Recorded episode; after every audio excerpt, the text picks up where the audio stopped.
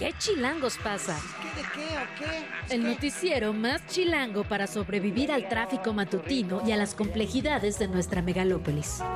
Conducido por Luisa Cantú y Luciana Weiner. ¿Qué chilangos pasa? La información necesaria para amanecer, sobrevivir y disfrutar en la capital del país. Queremos que ustedes gocen. Música para bailar, señor. Aquí comenzamos. 7 de la mañana con 2 minutos, hoy es miércoles 3 de enero del 2024, está sonando American Idiot de Green Day. Es una versión tocada en vivo la noche del 31 de diciembre del año pasado, del 2023, durante un concierto precisamente para recibir el año nuevo.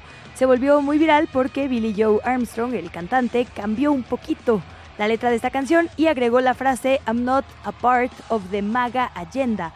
MAGA es Make America Great Again, la frase, el eslogan de la campaña trompista, o en español, no soy parte de la agenda para hacer a América grande otra vez.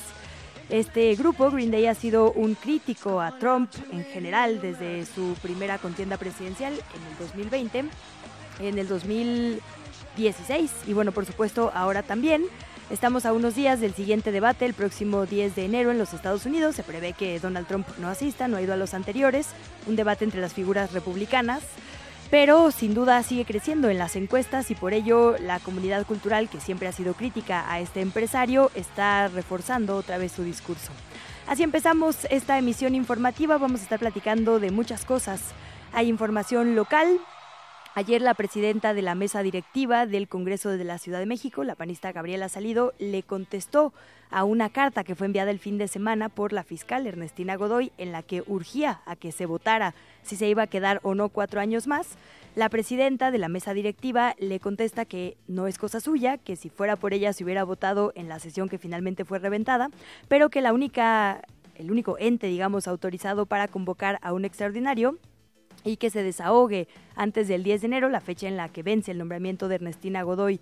Su posible ratificación es la Jucopo y por eso vamos a platicar precisamente con la presidenta de la misma, con Marta Ávila. Vamos a platicar también con Diana Cerros, la economista que viene cada semana a este espacio sobre las perspectivas económicas para este año.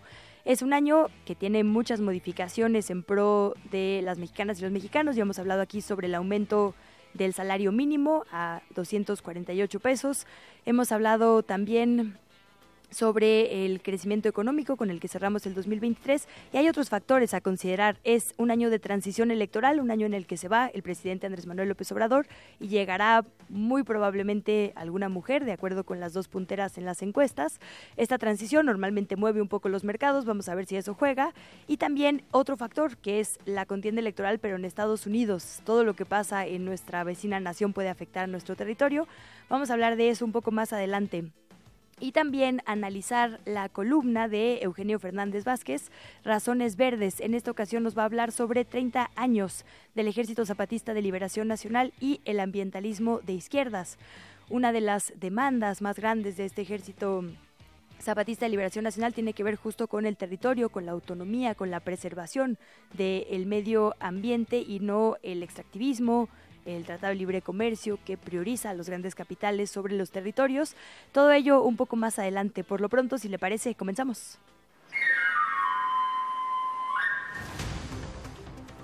Arrancamos, como le adelantaba, con temas del Congreso Capitalino. La presidenta de la mesa directiva, Gabriela Salido, aseguró que es una decisión solo de la Junta de Coordinación Política convocar a una sesión extraordinaria para poder desahogar el dictamen de ratificación de la fiscal Ernestina Godoy.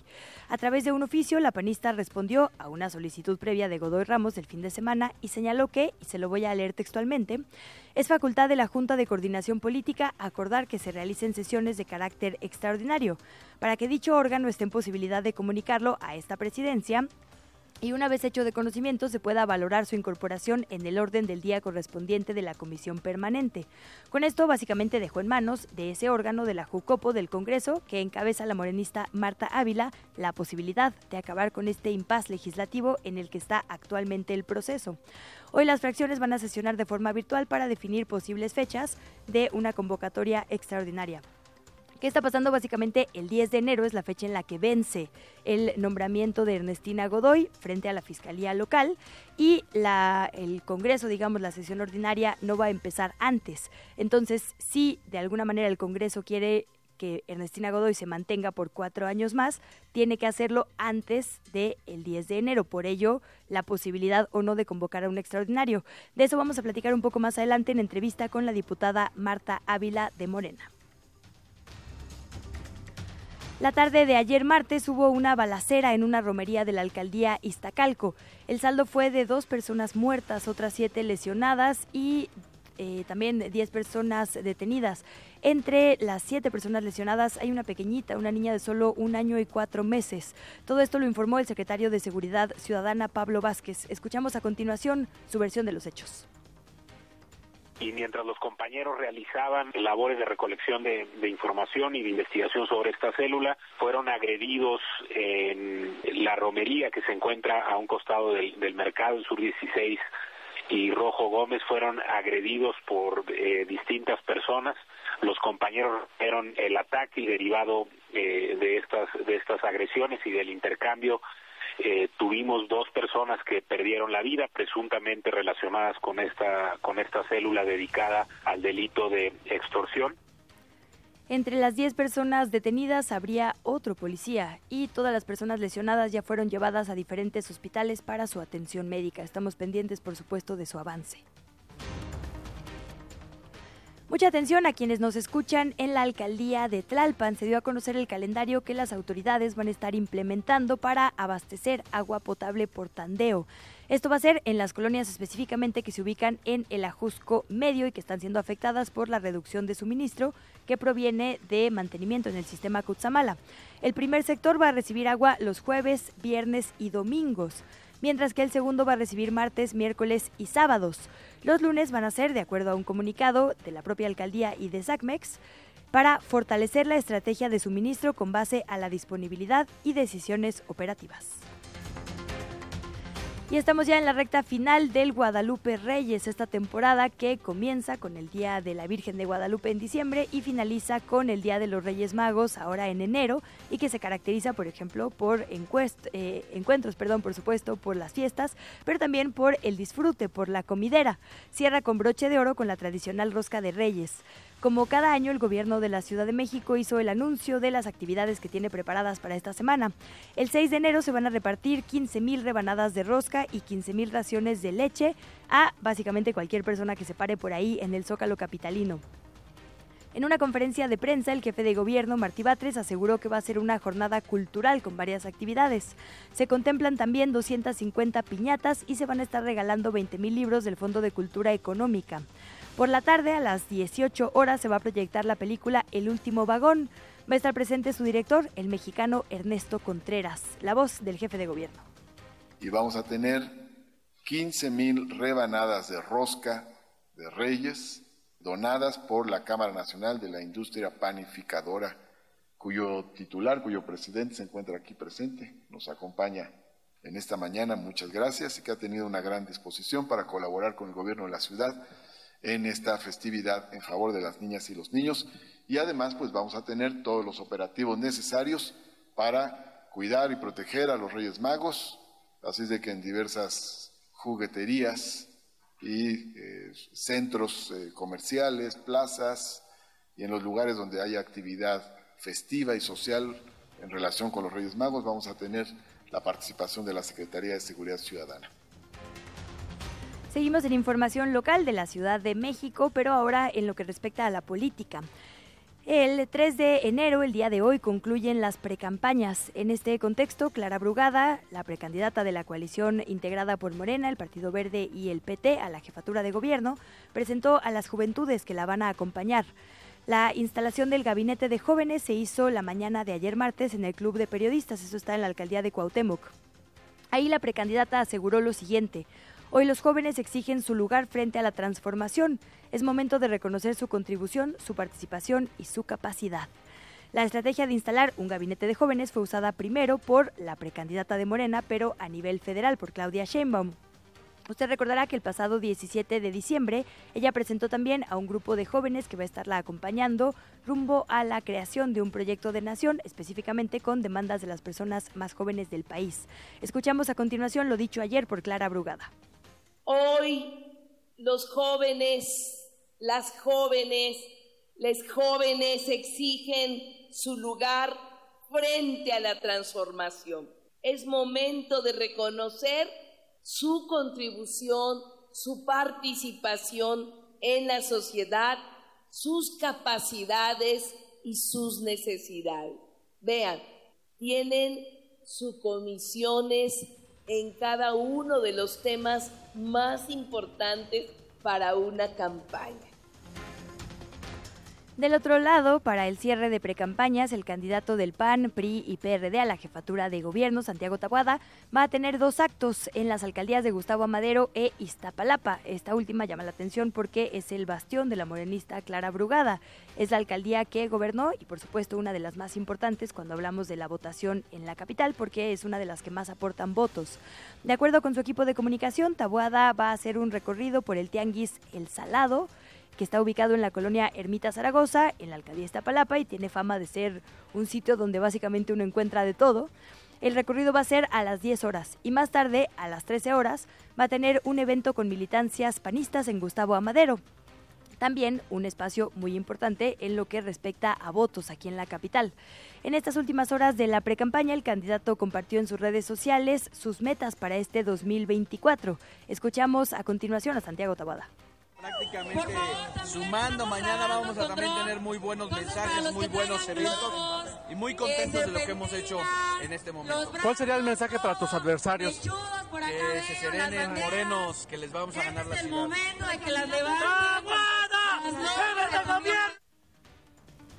Seguramente usted recordará que en otros procesos electorales hemos tenido a alguna figura o aspirante por la vía independiente, es decir, sin ningún partido político que la o lo respalde. Este año no es la excepción, pero tenemos muy bajas expectativas.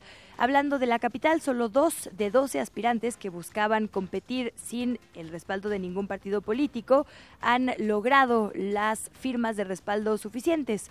12 personas estaban buscando o la jefatura de gobierno o alguna diputación local o una alcaldía.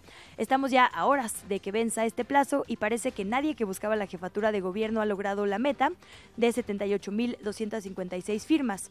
Quienes sí pintan por lo menos, algo que algo pase con la revisión, a lograrlo, una persona que aspira a la alcaldía de Iztacalco y otra persona que aspira a una diputación local. Estas dos sí tienen ya el 100% de las firmas que se requiere. A nivel nacional, el panorama independiente es básicamente igual, no pinta nada bien. Había dos personas que lo buscaban, Eduardo Verástegui, el actor, que tiene registradas ante el INE 135.245 firmas, pero necesita básicamente ocho veces más, 961.405 y el ex gobernador Ulises Ruiz, que tiene 59.756, es decir, el 6% de las necesarias. Tienen hasta el 6 de enero, es la fecha límite, o sea, en tres días, por lo que lo más probable es que no haya candidatos independientes. Ayer martes una unidad del Metrobús aquí en la capital chocó con una camioneta de paquetería en la calzada Misterios. Esto pasó en la Gustavo Amadero. El saldo fueron varias personas lesionadas. De acuerdo con los primeros informes, hubo por lo menos cinco personas, tres de ellas que viajaban en el Metrobús y los dos conductores de las unidades impactadas, las de mensajería y paquetería, que eh, fueron lesionadas. Al lugar llegaron los cuerpos de emergencia, paramédicos y también elementos del cuerpo de bomberos. Apoyaron en este percance y brindaron atención a las personas lesionadas. Uno de los conductores de estos hechos, el del Metrobús, fue llevado a un hospital.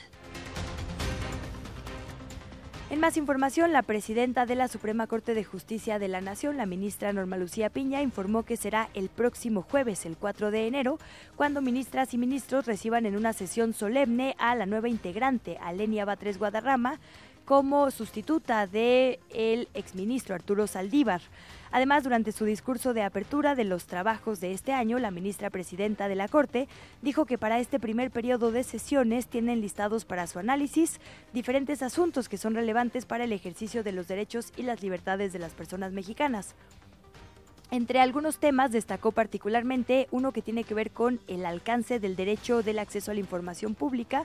Se trata de un recurso de revisión en materia de seguridad nacional. La ministra Piña sostuvo que el análisis va a permitir determinar si resulta apegado a derecho la resolución del Instituto Nacional de Transparencia, Acceso a la Información y Protección de Datos Personales, que mandata que se entregue una versión pública de los reportes de operaciones que presentan las entidades financieras y los avisos que realizan de actividades vulnerables vinculadas con contrataciones del software Pegasus. La voz a continuación de Norma Lucía Piña. Señores y señores, para este primer periodo de sesiones del año en curso, este Tribunal Pleno tiene listados para su análisis y resolución diversos asuntos relevantes tanto para el ejercicio de los derechos y libertades de las y los mexicanos, así como para la definición de los pesos y contrapesos que establece nuestra Constitución para el adecuado funcionamiento del Estado constitucional y democrático de derecho que nos define como país. Las autoridades de Tamaulipas confirmaron el secuestro de 31 personas migrantes que fueron bajadas de un autobús que viajaba entre Monterrey y la frontera con Estados Unidos. Este secuestro sucedió la tarde del sábado 30 de diciembre en el tramo de la carretera que comunica a Reynosa con Matamoros. Horas después, la vocería de seguridad de ese estado informó del rescate de cinco ciudadanos venezolanos que habían sido ubicados en ese mismo tramo carretero. Sin embargo, todavía no está claro del todo si viajaban en ese mismo grupo o en otro separado. Sobre este tema se le preguntó al presidente López Obrador, quien dijo que ya se está haciendo la búsqueda desde los primeros momentos del reporte. Gustavo Petro, el presidente colombiano, también se pronunció y confirmó que hay cuatro personas de esa nacionalidad colombiana entre estas 31 personas migrantes. No se han confirmado el resto de las nacionalidades. Escuchamos a continuación la voz del presidente López Obrador. No se sabe qué grupo. No, no, no se sabe, no se sabe, no se sabe. Se sabe que es un camión con 30, 31 migrantes que fueron bajados, dejaron a cinco, se llevaron a, a los demás migrantes, pero ya se está haciendo este, ya la búsqueda y sobre el terremoto que azotó a Japón, la Secretaría de Relaciones Exteriores lamentó este martes la pérdida de vidas humanas y los daños materiales que provocó este terremoto de magnitud 7.6. Al momento ha dejado a 50 personas muertas en la costa occidental del centro de Japón y ha causado múltiples daños materiales. La SRE, en nombre del gobierno mexicano, escribió en X, lamenta la pérdida de vidas humanas y los daños materiales ocasionados por este sismo. Además, extendió sus condolencias al pueblo de ese país y especialmente a las familias de las víctimas. La embajada de nuestro país en Japón reportó que se ha comunicado con las personas mexicanas que se encuentran en ese territorio y al momento no hay noticia de mexicanas o mexicanos entre las víctimas de este sismo. En información internacional, la presidenta, la rectora de Harvard, Claudine Gay, anunció ayer martes su renuncia al cargo. Esto sucede en medio de muchísima tensión en su contra, yo diría hasta comentarios racistas, por acusaciones de supuesto plagio y por la respuesta que tuvo en una comparecencia sobre antisemitismo en el campus. Gay hizo historia como la primera persona negra en liderar esta universidad de élite en Massachusetts. Fue citada junto con otras dos rectoras de diferentes universidades ante una comisión del Congreso de los Estados Unidos en Washington. Y ahí la verdad es que sí condenó los ataques de Hamas del 7 de octubre, como lo había hecho ya en un comunicado desde el 10 de ese mismo mes de octubre, y también condenó todo lo que propiciara el odio sin embargo, para donantes judíos, donantes que aportan mucho dinero a esa universidad, exalumnos y estudiantes, no fue lo suficientemente enfática y terminaron presionando lo suficiente para que ella dimitiera. Hubo también una revisión a su tesis, ella estudió ahí eh, la, la carrera, y se revisó diciendo que sí había, digamos, algunas citas inadecuadas, sin embargo, nada que pudiera considerarse un plagio. La presión fue muchísima. Guy es hija de inmigrantes haitianos, fue formada en Stanford y en la propia Universidad de Harvard. Se convirtió en la primera persona negra, como ya le decíamos, pero también en la segunda mujer en toda la historia de Harvard en estar al frente de esta universidad. Su obra académica está dedicada precisamente a la representación de minorías y a su participación política. Salah al-Arouri, el vicepresidente de Hamas, se considera, digamos, el número dos de esta organización, fundador de su ala militar, murió este martes en un ataque israelí en el sur de Beirut, la capital de Líbano, según confirmó el propio grupo palestino. En la explosión fueron asesinadas otras cinco personas. Esto pasó en el barrio de Tairé. Esto también preocupa, digamos, por la extensión de operaciones a otros territorios. Y el gobierno de Biden pidió a la Corte Suprema que permitiera a la patrulla fronteriza de los Estados Unidos retirar el alambre de púas que está ubicado en la frontera entre México y los Estados Unidos, obviamente en el tramo de Texas. Esto representa una nueva escalada de la disputa que mantienen el presidente Joe Biden y el gobernador de esa entidad, Greg Abbott, sobre a quién le toca qué en cuanto a la frontera del país con México. La disputa tiene que ver sobre si la patrulla fronteriza digamos, a nivel nacional, puede tomar acciones en Texas como cortar el alambre. El gobierno tejano ha argumentado desde el año pasado en una demanda que llevó a la Corte que es propiedad estatal este alambre y que por lo tanto la federación no se puede meter y que además es una afronta contra la seguridad de ese estado. La entrevista. ¿Ya estás grabando? Ya se lo adelantábamos el fin de semana, la fiscal de la capital, Ernestina Godoy, le pidió al Congreso de la Unión, a través de un oficio, que por favor votara ya el dictamen para su posible ratificación. Ayer por la tarde, la presidenta de la mesa directiva, la panista Gaby Salido, le contestó en un oficio público a la fiscal que en realidad no depende de ella, sino de la Junta de Coordinación Política convocar a un periodo extraordinario que finalmente desahogue y vote la posible ratificación de la fiscal.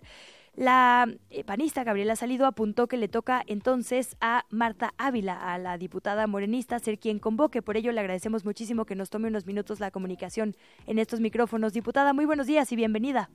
Hola Luisa Cantú, muy buenos días. Pues aquí en Qué Chilangos pasa de Radio Chilango. Un feliz año 2024 para todas y todos. Feliz año, pues diputada.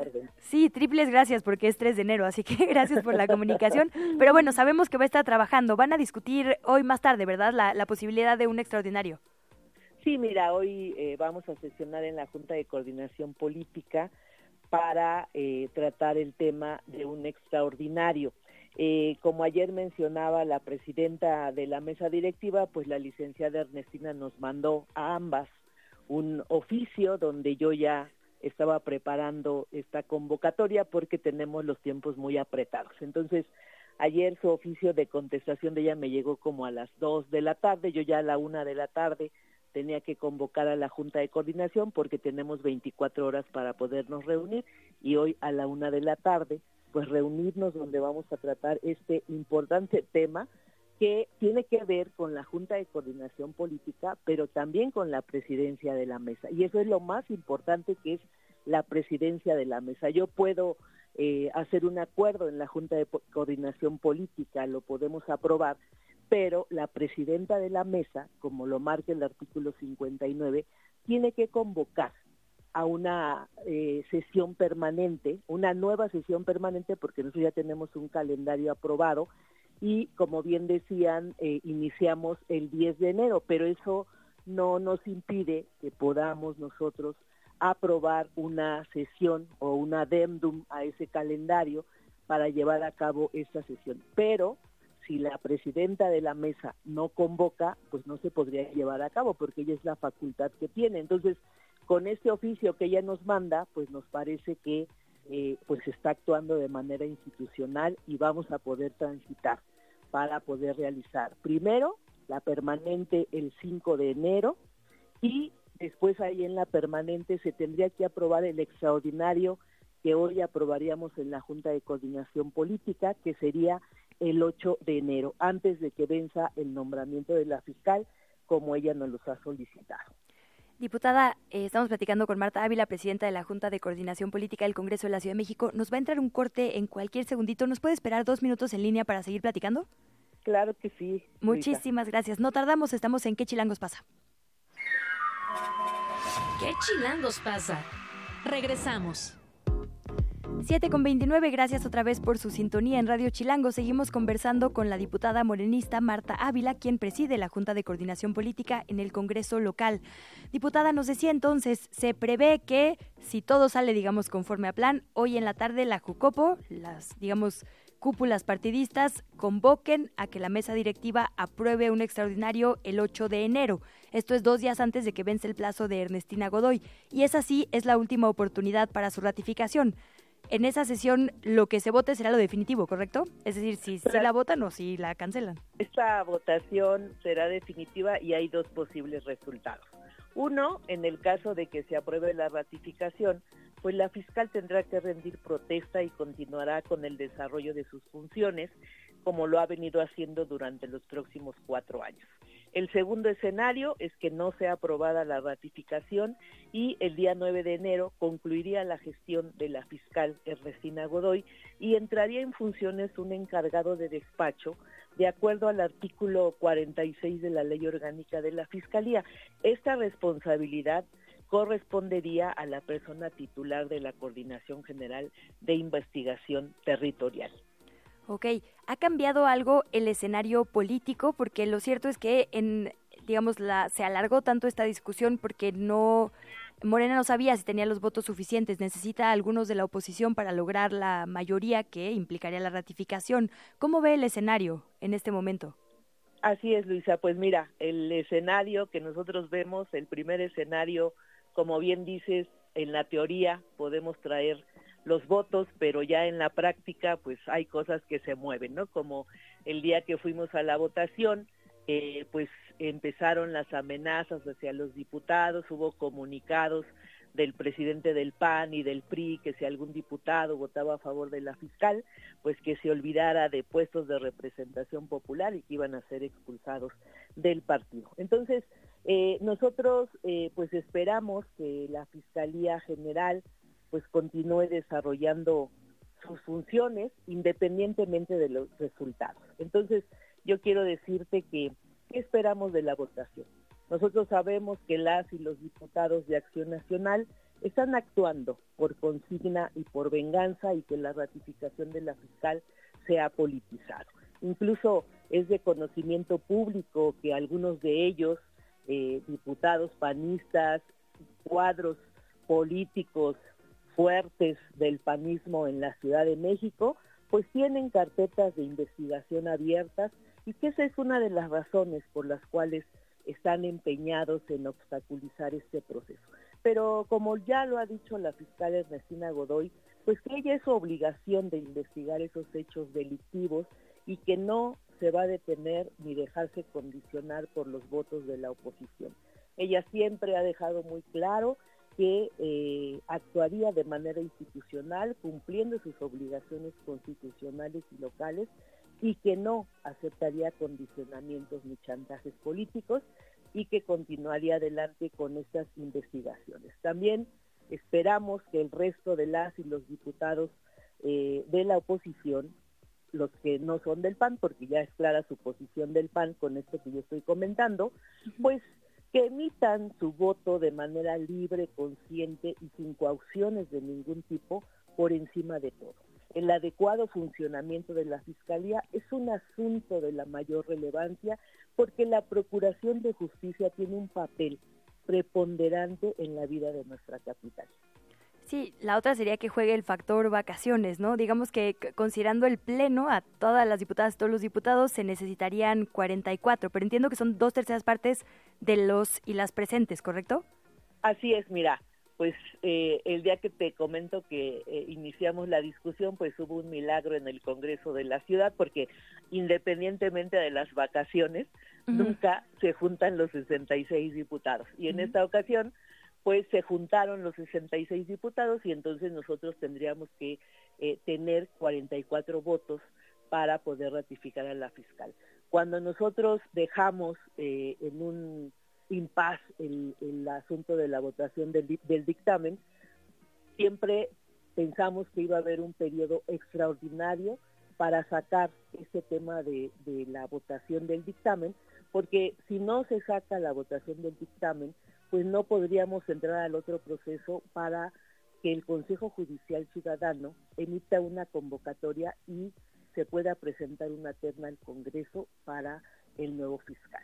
Entonces, tenemos que concluirlo. Todos los diputados estábamos conscientes de que se iba a dar un periodo extraordinario y bueno, pues esperemos que lleguen todos los 66 y que podamos avanzar en este tema. Pues estaremos pendientes a lo que sucede entonces en esta sesión, siguiendo solo por eh, tener la información con los escenarios. Si por alguna razón entonces no se aprueba esta ratificación, que ha tenido, digamos, ya el aval del jefe de gobierno, del propio Consejo Ciudadano, con las 29 mil opiniones de las que ya nos había contado en otros momentos. Si aún así la oposición vota en contra, ¿cuánto tiempo tardaría la capital en tener fiscal? ¿Hay límites de tiempo para que se presente una nueva terna y se vote? No, no hay límite de tiempo. Eh, cuando ya se apruebe el dictamen a favor o en contra, se enviará al Consejo Judicial Ciudadano para que él emita la convocatoria, se hagan las entrevistas, se evalúen los, las propuestas que se tengan y bueno, finalmente quien, quien salga como fiscal va a tener que tener los 44 votos. Eh, yo lo veo complicado eh, que, que podamos elegir a un fiscal, pero la fiscalía tendrá su encargado de despacho quien continuará con este trabajo, este modelo de procuración de justicia que implementó nuestra fiscal Ernestina Godoy y se va a continuar con el trabajo en la Ciudad de México. En su opinión, diputada, ¿qué sí destrabaría, digamos, los acuerdos con el PAN y con el PRI? Porque efectivamente, como bien dice, si no hay consenso eh, de 44 personas para esta ratificación, quizá no lo haya tampoco para una terna, más porque el PAN ha estado, digamos, incluso desconociendo al propio Consejo que votó en un principio, ¿no? Entonces, ¿qué sí destrabaría los arreglos o las discusiones? Pues mira, yo desde mi punto de vista y, y mi contexto que tengo, creo que eh, en primera esto que tú dices, haber descalificado al Consejo Judicial Ciudadano cuando nosotros lo elegimos por unanimidad en el Congreso. Y cuando ellos empiezan a hacer todo su trabajo, abrieron una consulta a la ciudadanía, pues entonces el panismo y el prismo empiezan a desconocer el trabajo del Consejo Judicial Ciudadano. Ese es un primer elemento. El segundo elemento parte pues, de las propuestas eh, que se puedan dar y que podamos generar los consensos, como hoy trabajamos este consenso con la fiscal Ernestina Godoy, que no se dio por los elementos que di anteriormente en la entrevista, pero bueno, pues nosotros eh, esperamos que pueda avanzarse en este tema, pero pues seguro estamos que no se quedará un vacío aquí en la Fiscalía y que el encargado de despacho eh, jugará un importante papel en este proceso.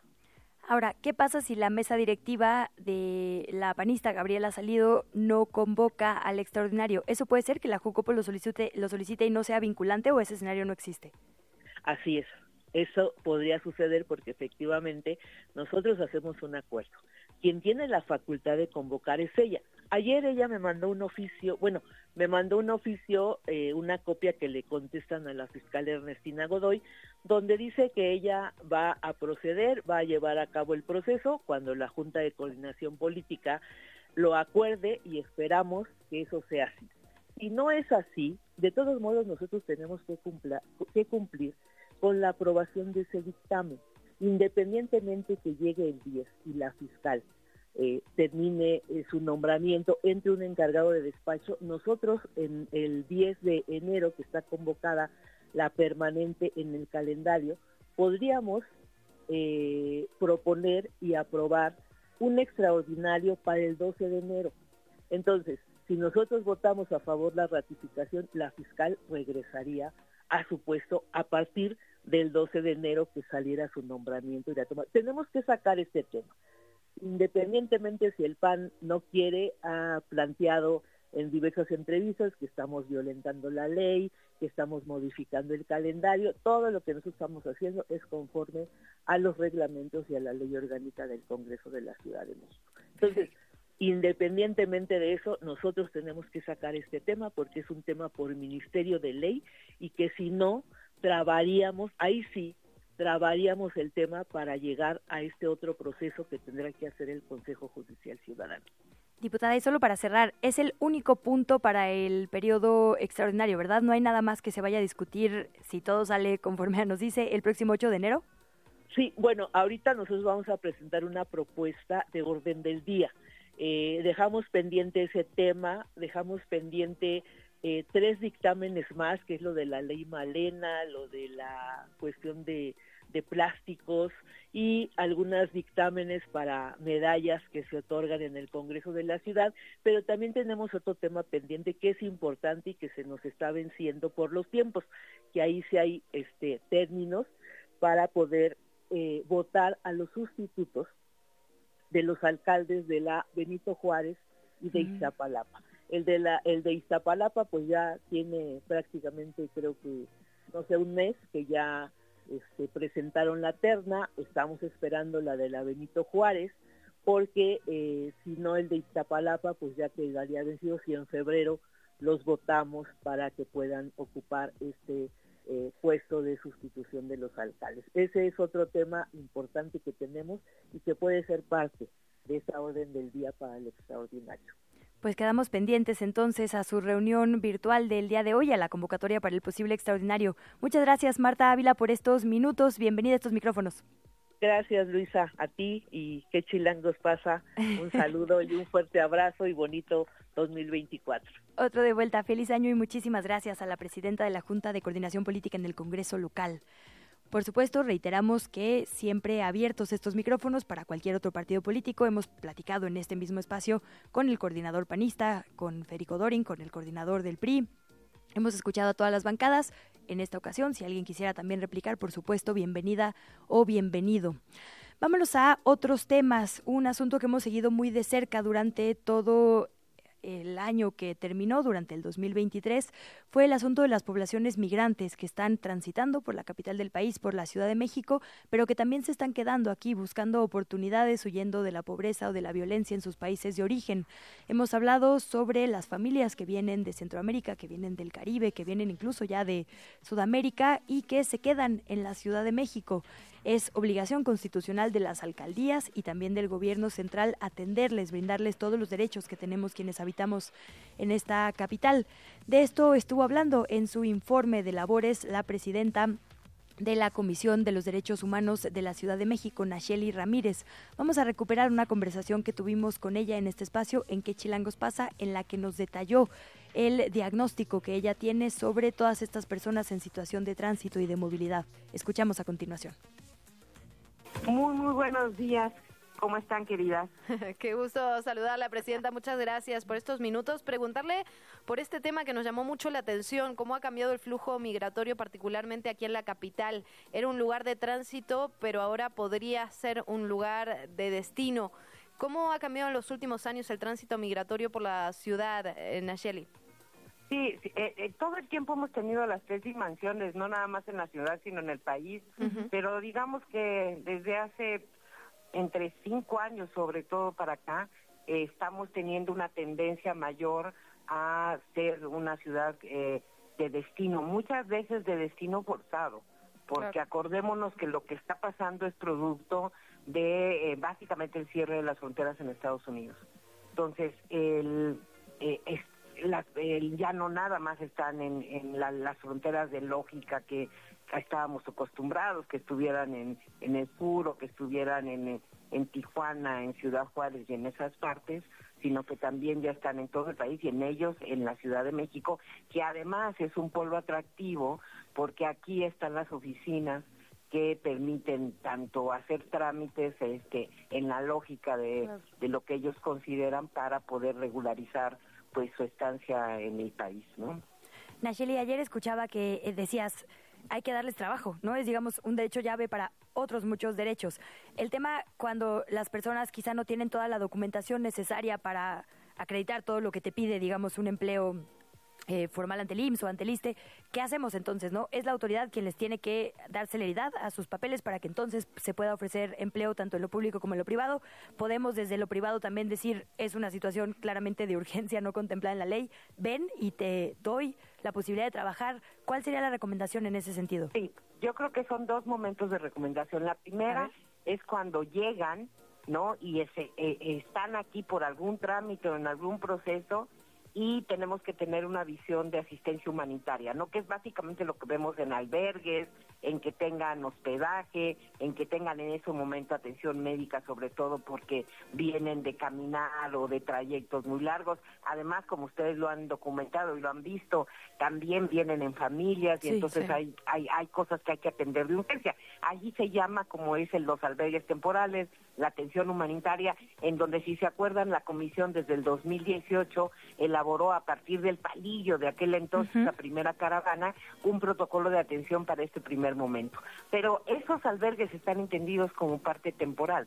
Pero si estamos viendo que se están quedando más tiempo de que usualmente se quedaban, lo que tenemos que hacer es hacer procesos de inclusión como los que están ustedes mencionando que ya este documentamos. ¿Qué quiere decir eso? Pues no podemos todo el tiempo tener a la gente albergada. La gente para poder salir de eso tiene que tener trabajo y así por sí misma poder buscar dónde vivir, cómo alimentarse y proveerle igual de, todos los otros derechos a los que tienen, pues, son sujetos, ¿no? Entonces, eh, creo que a, nivel, esto además es a nivel mundial, ¿eh? estos son procesos que están cambiando no nada más en México por sus características especiales, sino también en todo el mundo, toda la migración europea, mediterránea, eso se ve con las mismas lógicas y entonces hay toda una demanda mundial en donde usualmente teníamos políticas migratorias como tales y hoy estamos demandando políticas de asilo, políticas de básicamente de incorporación que son diferentes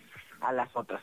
Tú mencionas algo muy importante y es cómo empezar esta política de inclusión, estas estrategias de inclusión, pues de entrada documentándolos, ¿no? Porque en nuestro país, y lo sabemos, no, no hay ilegalidad en la movilidad, eso es muy claro. No hay personas ilegales en nuestro país. Hay personas que están en una situación de irregularidad documental. Y esta situación les, no les permite, por ejemplo, muchos reciben remesas que les están mandando sus, sus familiares y que pueden cambiar como cualquiera de nosotros en un Ox o en una tienda de, de estas de, de, de consumo en la esquina, ¿no? Sí, claro. Eh, y eh, necesitamos una identificación. No, si no, pues no nos da. ¿no? Muchos de ellos viajan sin eso, entonces el tener estos documentos que les permiten estar eh, regularmente en el país les van a permitir, por lo tanto, el siguiente paso. Y ahí se requiere eh, celeridad en cómo estamos este, documentando y eh, dándole certeza jurídica a las personas, ¿no? Presidenta, en ese sentido, déjeme preguntarle, ayúdanos, digamos, a entender qué le toca a cada quien, porque muchas veces los albergues que recién mencionaba y justamente en esta temporada están, la verdad, con, con sobrecupo, están ya llenos en la mayoría, de, hemos platicado con algunos en este espacio, y hay muchas personas en situación de movilidad que están en este momento en las calles. Ahora bien, ¿a quién le toca darle las condiciones de seguridad a estas personas? ¿Es la alcaldía, es el gobierno central? ¿Cómo, cómo van las responsabilidades en ese sentido? Fíjate que esa, eh, la ley de movilidad marca que es una propuesta interinstitucional, no le toca una sola persona, pero a ver, ¿cómo se ha venido manejando? Inicialmente tenemos a la Secretaría de Bienestar, quien tiene el programa, digamos, central y que en coordinación con las alcaldías tiene que estar trabajando este, la atención de manera inmediata. No, esas serían las figuras este, más importantes, digamos, para poder decir a quién le toca nos toca a todos, ¿no? Sí, Porque claro, ahí acuérdate, acuérdate que que cuando ya se trata de esta atención, pues se tiene que entender, eh, eh, entra seguridad ciudadana en cuestiones de protección, entran eh, instancias de apoyo urbano, porque se requiere agua, se requieren servicios sanitarios, etcétera, entra sector salud, que entra a ser brigadas igual de, de, trabajo con ellos. Pero digamos que las figuras de coordinación son la Secretaría de Bienestar, que tiene el programa a su cargo de coordinación de todas estas instancias, y eh, en coordinación naturalmente también con la alcaldía, que tiene responsabilidades pues muy concretas de servicios básicos dentro de, de, sus entornos, ¿no? Nayeli, en este eh, primer momento que refieres, cuando a principios de sexenio efectivamente hubo grandes caravanas, digamos, que empezaron a movilizarse por el, el eh, pues sí, la forma, digamos, menos horrible de la pandemia, cuando empezó a haber vacunas, cuando empezó a haber, digamos, un descenso en, en la gravedad, hubo nuevas caravanas. Eh, digo, en ese momento y muy al principio se habilitó este gran estadio donde había todos los servicios, ¿no? Ahí mismo había comida, ahí mismo había atención, pero como dices, es un momento. En este nuevo momento en el que además pienso ya se implementó el IMSS Bienestar, es decir, la gente podría llegar ahí y atenderse gratuitamente sin que le pidan un solo documento, ¿no? En teoría la gente debería poder llegar a recibir atención gratuita, es parte del nuevo modelo, digamos. Pienso en la educación, también tendrían que recibirla de forma gratuita, pero no hay quien les oriente. Ah, ¿Cuál es la figura local que tendría que estarle diciendo a la gente, mira, aquí te atiendes esto, aquí te atiendes esto, estos derechos te corresponden? La Secretaría de Bienestar. Ok. porque ellos son los que coordinan no nada más la operación, sino también en los programas de, de, movilidad. Ellos tendrían que estar informando. El, el, el, el, el asunto es este que los flujos de información son lentos y hay mucha desinformación también alrededor este alrededor de esto, ¿no? Y creo que también ah, tú lo estás mencionando estas dinámicas han sido como han ido variando y también ah, nos pueden agarrar y nos agarran en muchos momentos, ahora sí que fuera de lugar, como decían en el fútbol, ¿no? Pero el chiste aquí es cómo nos alineamos rápidamente, ¿no? Y este, ahora sí que seguimos el juego. Y en ese... Ay, perdón, Nayeli, solo te quería... No te preocupes, dime. Sí, solo te quería preguntar, eh, digamos, nos quedan dos minutitos, pero preguntarte por eh, la recepción de vecinos y vecinas. Digamos, es un tema que hemos eh, también dado, le hemos estado dando seguimiento porque pues empezaron como ciertos conflictos entre los vecinos y las personas migrantes en algunas colonias en particular. ¿Cómo hacemos para socializar la empatía? ¿Cómo se hace para cambiar la cultura? ¿Cómo estamos en ese sentido?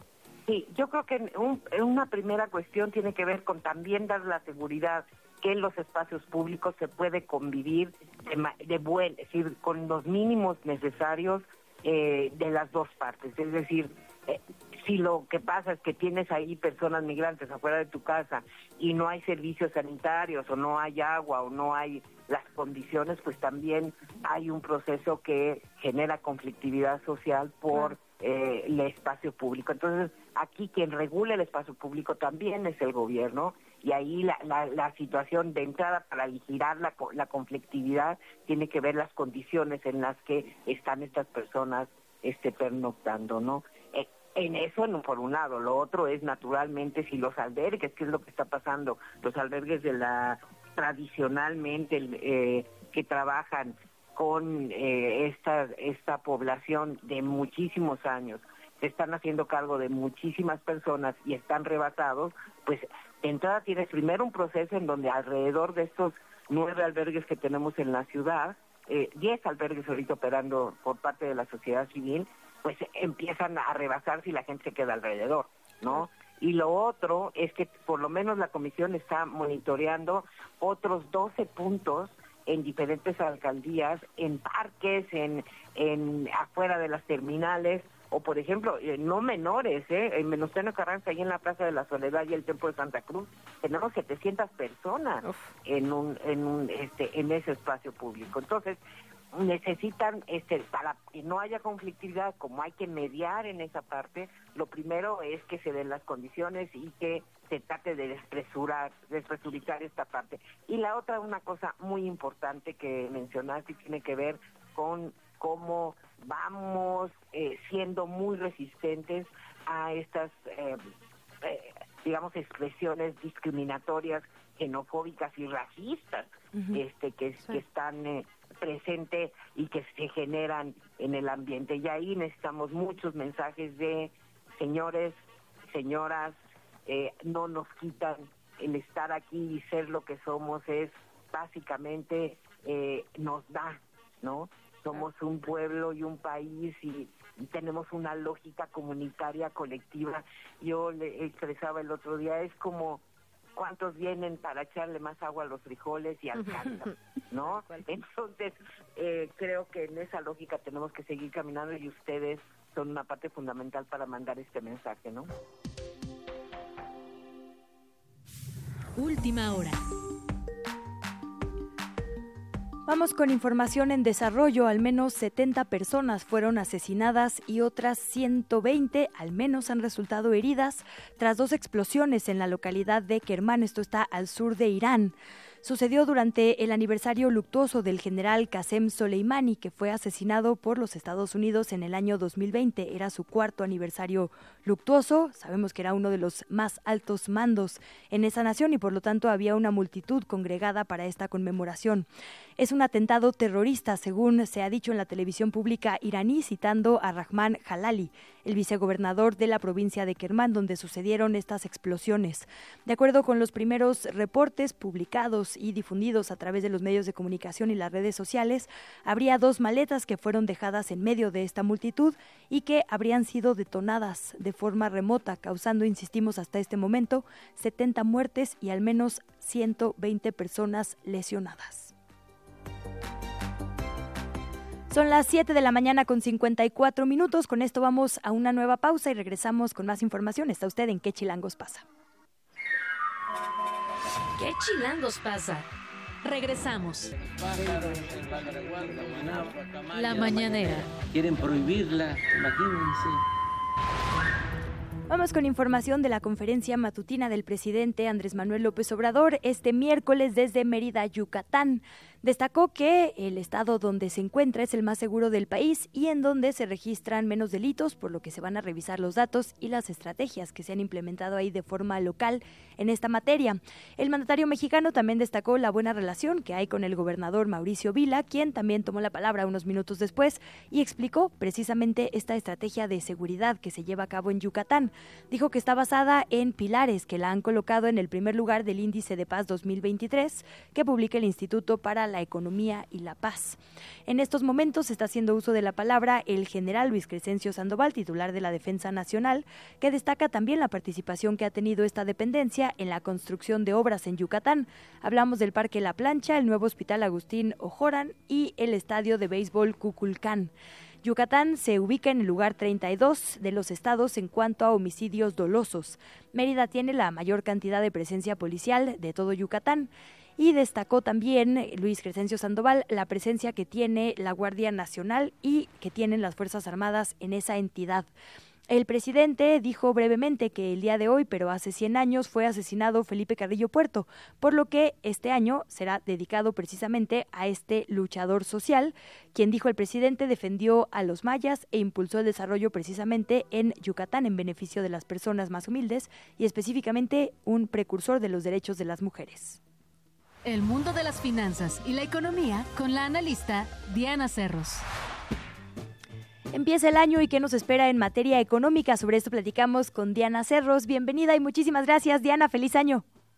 Hola Luisa, feliz año. Muchas gracias por el espacio. Al contrario, ¿cómo la pasaste antes que nada? Muy bien, muchísimas gracias.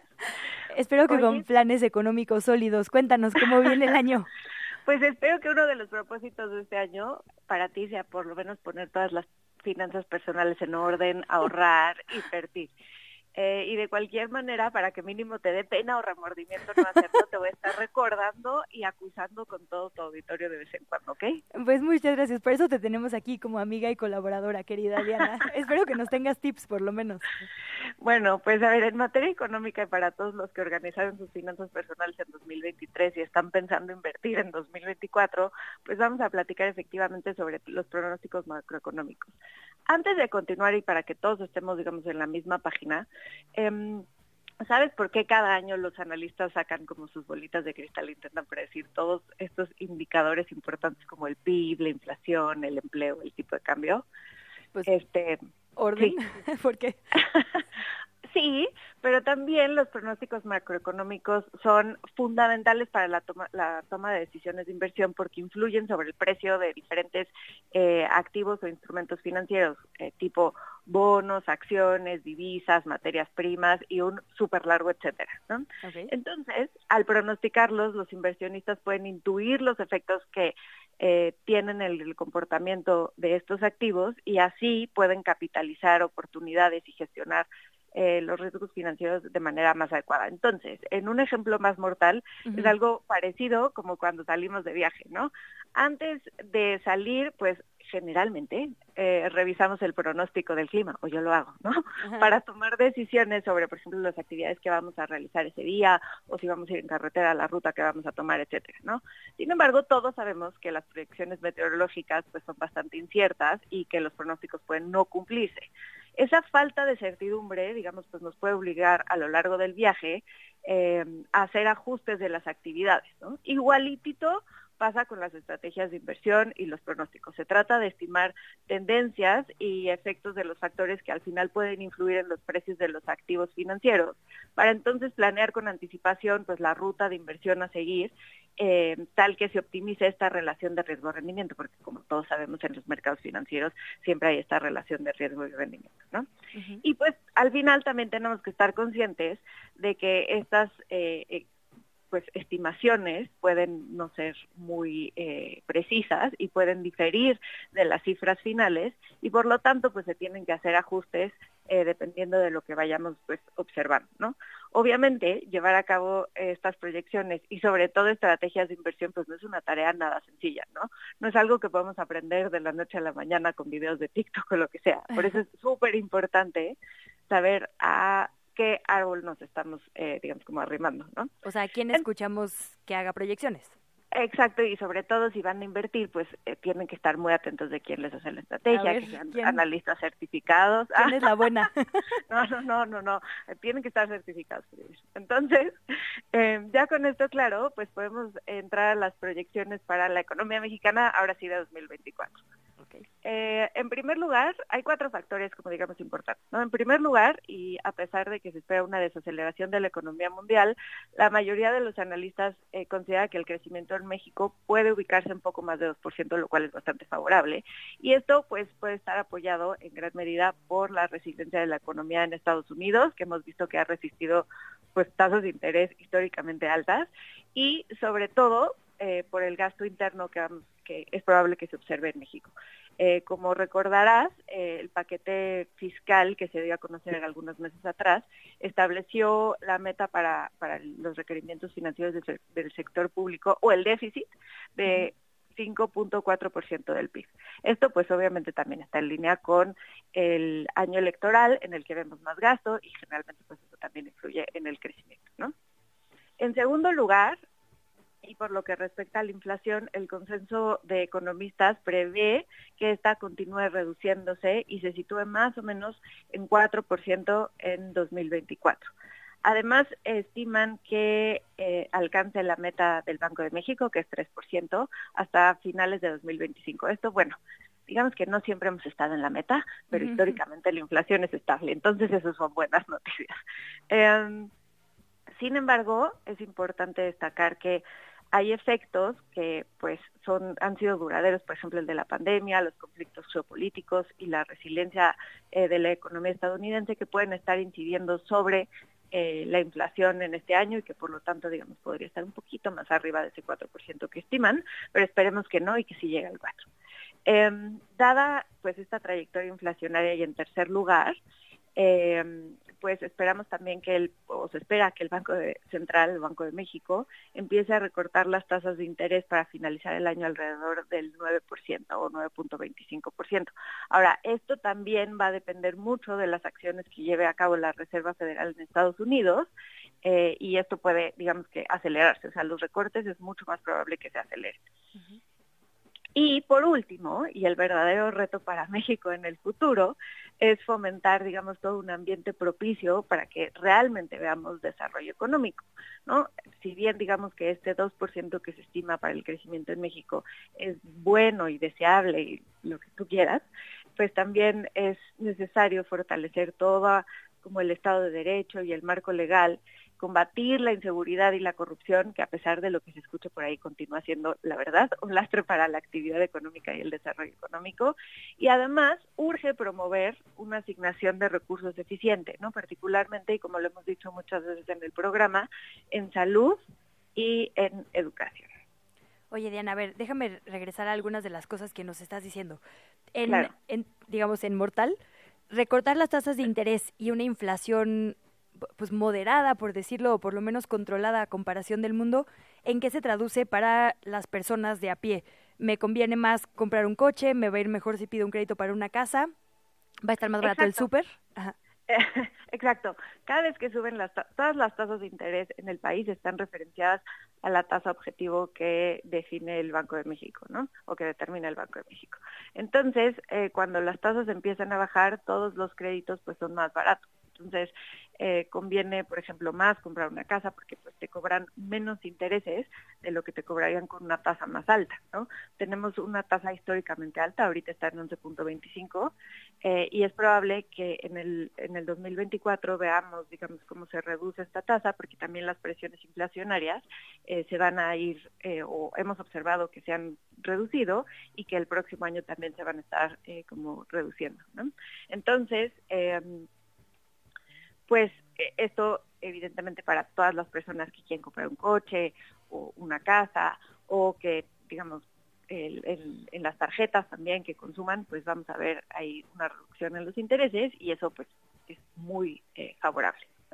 Ok, Diana, también mencionabas que hay elecciones en México y en Estados Unidos en, México lo más probable es que sea una mujer quien nos gobierne, o bueno, quien nos gobierne a partir de diciembre, pero que triunfe en junio, lo cual supongo tendrá alguna repercusión en los mercados. Espero favorable, que les parezca increíble y quieran invertir muchísimo en México.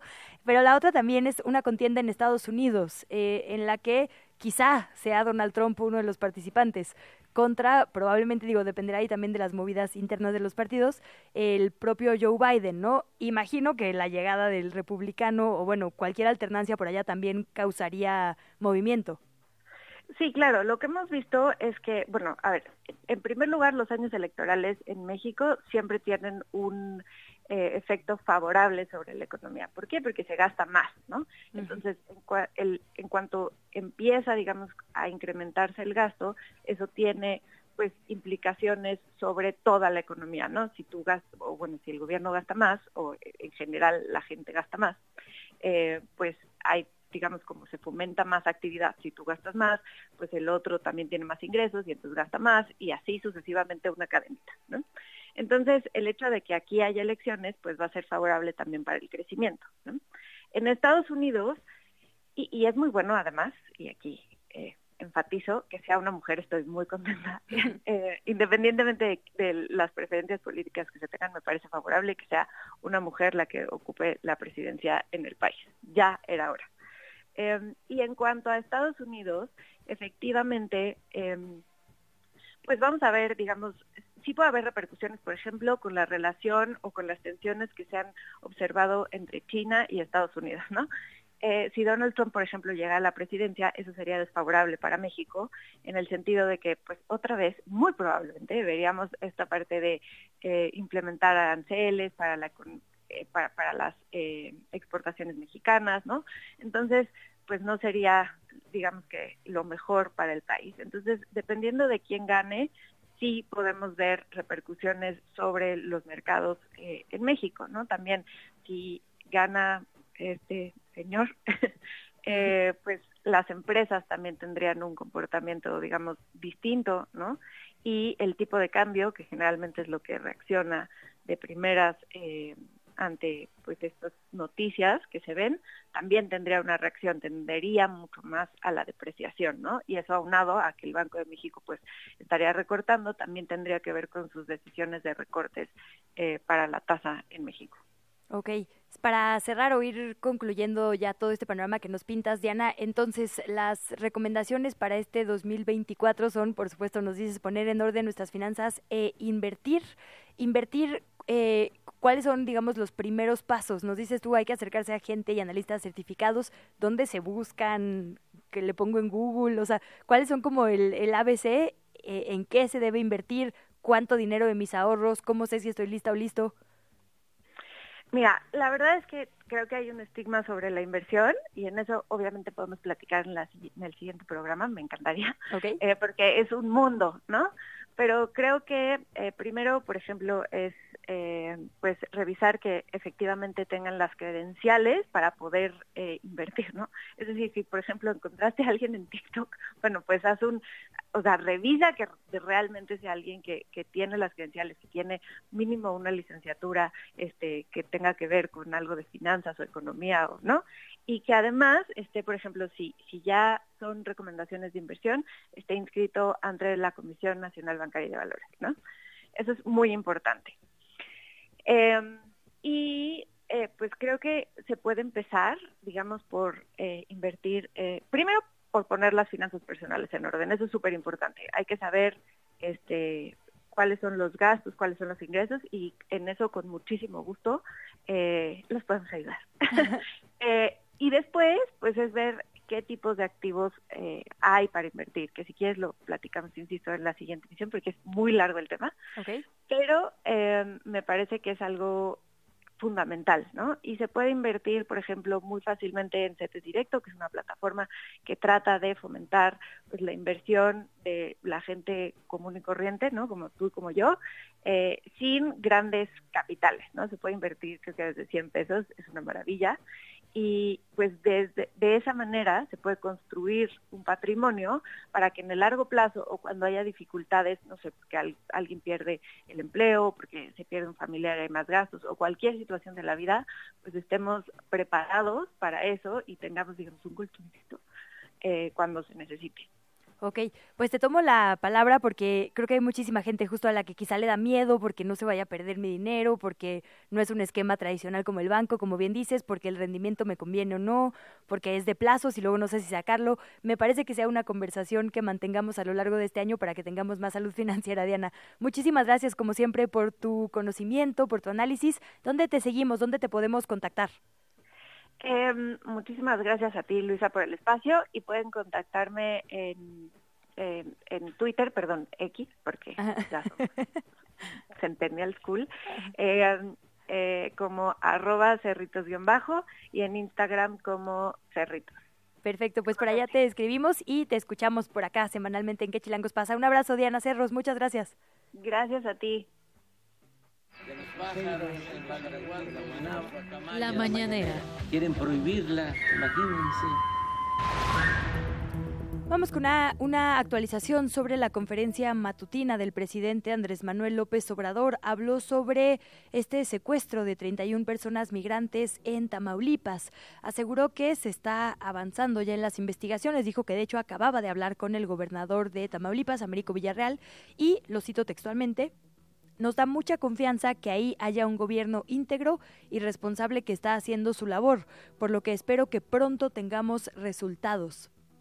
Sobre este caso, Rosa Isela Rodríguez, la secretaria de Seguridad, indicó que han recibido información de primera mano, pero no abundó mucho más en las líneas de investigación que se están llevando a cabo, ni dio detalles de estas personas que fueron encontradas en la zona. Le recuerdo que al principio de esta emisión le reportamos que en el mismo tramo carretero aparecieron cinco personas, según los primeros reportes de origen venezolano, que podrían ser parte de este grupo o haber sufrido la misma suerte, ser, haber sido bajados de otro autobús. Todavía no está muy claro. Lo que sí sabemos es que hay cuatro personas colombianas porque el propio presidente de esa nación lo confirmó así. Rosa Isela Rodríguez dijo, ahora mismo se está llevando a cabo una reunión de seguridad y ahí están en el operativo para encontrar rápidamente a las personas que están siendo buscadas y que son víctimas de este delito. Sabemos por el reporte de este autobús que fue detenido y del que fueron bajados los migrantes y las migrantes, o eso suponemos, porque tampoco hay mucha información sobre la configuración de este grupo. Entre las acciones que se han implementado, Rosa Isela Rodríguez dijo que están el rastreo de las líneas telefónicas, el análisis de los videos de este autobús y las rutas donde se estaban transportando a estas personas migrantes.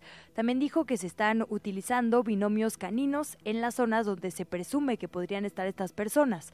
Dijo además que está participando el Instituto Nacional de Migración y a pesar de que en las noticias ha habido múltiples reportes de este tipo, aseguró que se trata de un asunto atípico. La entrevista. Como cada semana platicamos también con Eugenio Fernández Vázquez, autor de la columna Razones Verdes, un colaborador de pie de página y editor de La Cigarra Editorial, valga la redundancia. Bienvenido, Eugenio, ¿cómo estás? Hola, Luisa, muy bien. Todavía eh, imbuido de salsa por el concierto del Año Nuevo. Ah, ¿Qué sí. tal te fue?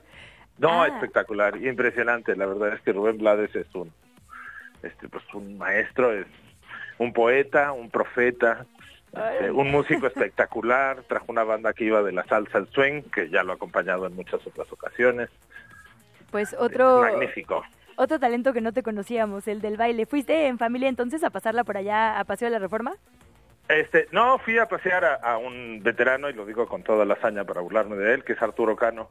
Este, fuimos Arturo, Arturo que es periodista en La Jornada y este, autor de varios libros, este, a, este, fuimos juntos con un, con un amigo más.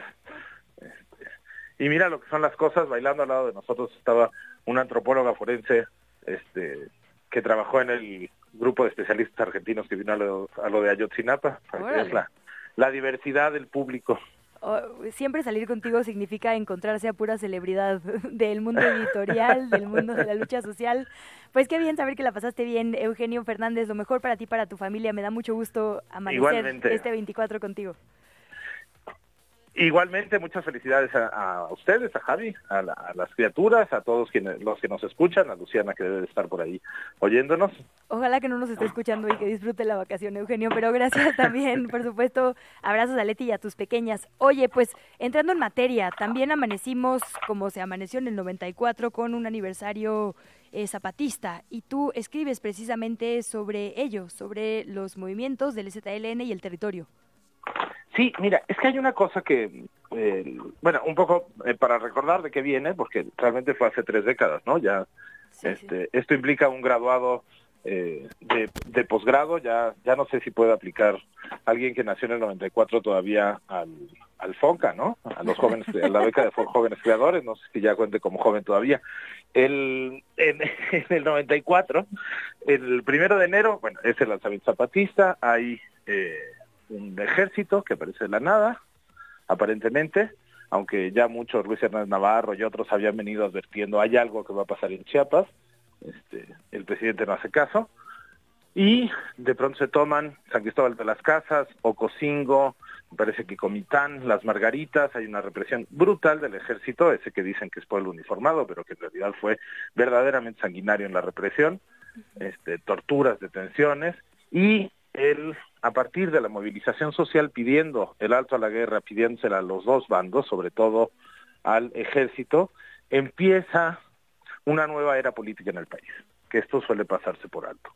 ¿no? El EZ, el ejército zapatista, primero muestra una capacidad discursiva, no solamente de su vocero más eh, literariamente más impresionante y más carismático, este, que era el subcomandante Marcos, soy capitán, este, sino también de eh, mayores capitanes de la comandante Ramona, que fue tan impresionante y tan importante para eh, los feminismos en este país, otro montón de personalidades. Pero más allá del, de los triunfos, todavía muy insuficientes, pero muy importantes, del movimiento zapatista, articulado con otros movimientos indígenas, en materia de derechos y cultura indígena, hay un tema que suele pasarse por alto, que es que el alzamiento zapatista, como todos los alzamientos campesinos en este país y todos casi todos los movimientos guerrilleros, ha tenido también un componente ambiental muy importante. el, finalmente, el primer alzamiento zapatista, el del plan de Ayala, ¿no? el, de, el de la Revolución Mexicana, era en gran medida un movimiento que hoy llamaríamos ambientalista, porque era un movimiento, como decía John Womack, el gran biógrafo de Zapata, un movimiento de unos campesinos que hicieron una revolución porque no querían dejar de ser campesinos. Y ser campesinos implicaba un acceso al agua, un cuidado de los suelos, una relación con la biodiversidad que era, que era radicalmente opuesta al modelo de los hacendados de aquel entonces y al modelo de las grandes extensiones de transgénicos que se busca imponer ahora. Después del, del triunfo verdadero de la revolución que viene ya con el general Cárdenas en los años 30, que es un presidente también campesinista, que impulsa una reforma agraria y una forma colectiva de disfrutar el mundo, una forma de disfrutar el mundo en común y no aislados los unos de los otros.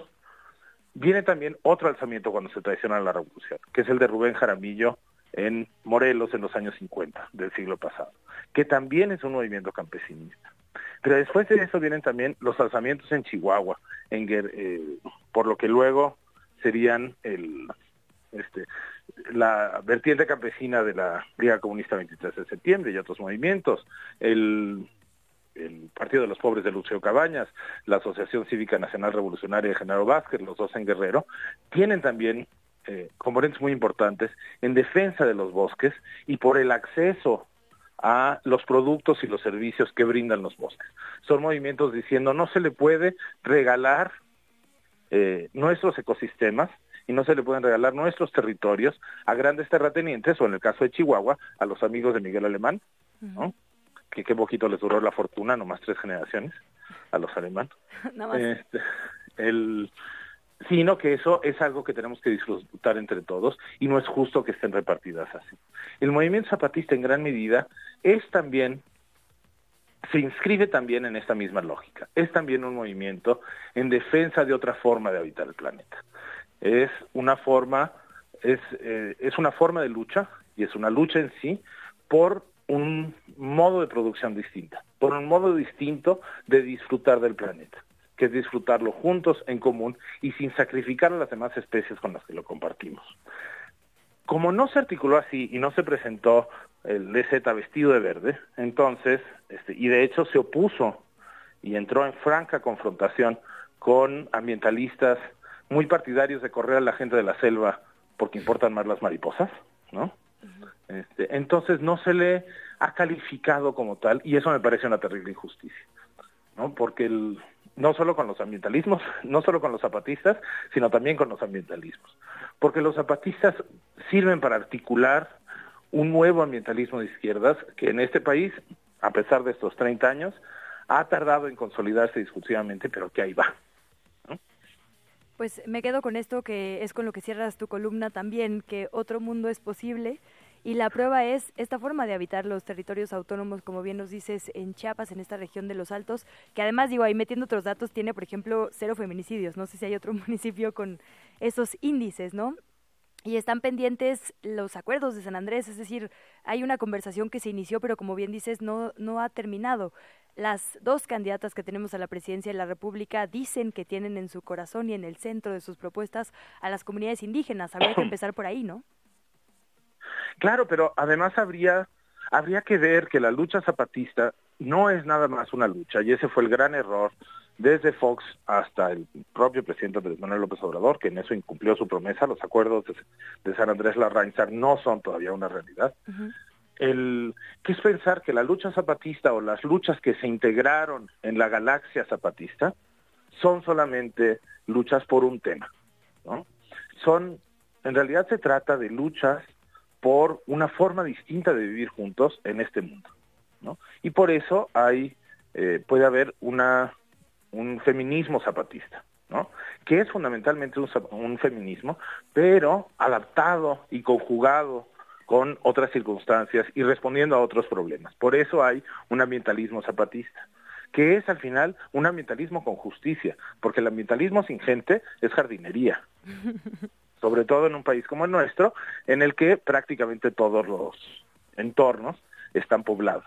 ¿no? Entonces no se trata nada más de decir, bueno, ya cumplimos con la parte indígena, ya, sabe que ya les respetamos, ya los dejamos en paz y ya les dimos dos programas. Se trata de permitir y de, no solo de permitir, de asumir como propia la lucha de esas comunidades para construir esa nueva forma de estar en el mundo. Pues Eugenio Fernández Vázquez, siempre es una maravilla escucharte y leerte. Lo hacemos en pie de página en El ambientalismo de izquierdas y las tres décadas del STLN es un momento en el que publican comunicados, están los libros de Don Durito, ¿no? Están abriendo este conocimiento que han logrado al mundo, entonces vale la pena echarse un clavado. Te agradezco muchísimo que nos pongas la mira por allá. Un abrazo muy grande, muy feliz año a todo el mundo. Este, no dejen de oír a Rubén Blades. que sigas bailando, querido Eugenio. Te vemos por acá cada semana. Feliz año a todas. Chao. Abrazo, le lee usted en Razones Verdes. Una pausa y volvemos a ¿Qué chilangos pasa? ¿Qué chilangos pasa? Regresamos. La entrevista. ¿Ya estás grabando? 8 de la mañana con 29 minutos. Muchísimas gracias por seguir en sintonía en ¿Qué Chilangos pasa? Abrimos este 2024 recuperando algunas de las conversaciones que consideramos más valiosas y que queremos mantener en este año que comienza, como la que tuvimos con Dana Estrada. Ella es una periodista independiente que fue a Ecatepec a platicar con mujeres que se consideran, y perdón la frase coloquial, pero así es el propio eslogan de este sitio, adictas a un hombre. Es un espacio de ayuda, un grupo y una red solidaria donde las mujeres explican cuáles son los contextos que les llevan a no poder salir de una relación tóxica y cómo apoyándose han eh, logrado revertir esta situación. La conversación íntegra que tuvimos con Dan Estrada. Sí, eh, gracias por el espacio. Me gustaría platicarles un poquito de, de este tema que resulta muy llamativo.